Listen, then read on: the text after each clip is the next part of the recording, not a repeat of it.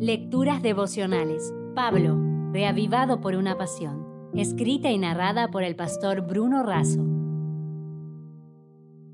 Hoy es 12 de julio. ¡Qué burro! En Efesios 3, 1 y 2 leemos, Por esta causa yo, Pablo, prisionero de Cristo Jesús por vosotros los gentiles, Seguramente habéis oído de la administración de la gracia de Dios que me fue dada para con vosotros. En Efesios 3 se destacan siete ideas. Primero, credencial.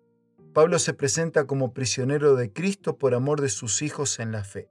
Segundo, misterio.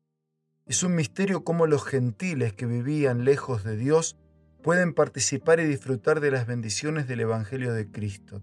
Tercero, privilegio. A Pablo, que se considera el más pequeño de todos los santos, se dio la gracia de predicar a los gentiles el Evangelio de las insondables riquezas de Cristo. Cuarto, libertad. En Cristo tenemos acceso a Dios con confianza.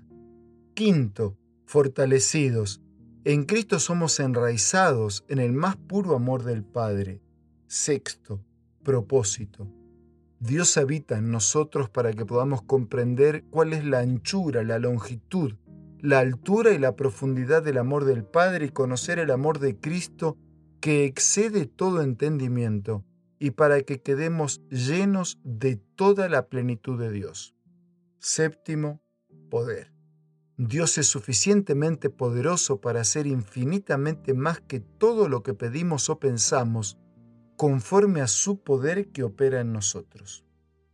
Una parábola cuenta que el burrito que cargó a Jesús reunió a toda la familia y les dijo, Desde ahora no pueden tratarme como a cualquier burro. Su madre pidió que aclarara un poco más y él dijo, Yo estaba descendiendo a la ciudad y las personas tomaron palmeras y cantaban cuando yo pasaba. Fue una gran fiesta el pueblo todo reconoció quién soy yo y ustedes no me dan el valor que tengo. La familia, dándose cuenta de lo ocurrido, le propuso al burro entrar de nuevo en la ciudad. Contento, el burro así lo hizo. Esta vez sin Jesús. Fue recibido sin ningún honor y hasta lo golpearon para que se fuera. Pablo estaba escondido en Cristo él no era el centro del Evangelio, el centro era Cristo.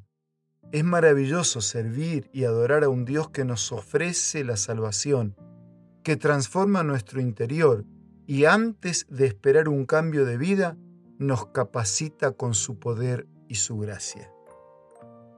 Como bien dice Elena de Huay, tu esperanza no se cifra en ti mismo sino en Cristo tu debilidad está unida a su fuerza, tu ignorancia a su sabiduría, tu fragilidad a su eterno poder.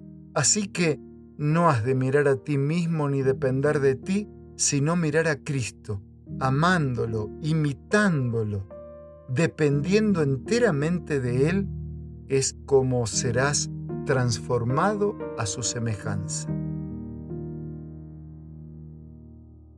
Si desea obtener más materiales como este, ingrese a editorialaces.com.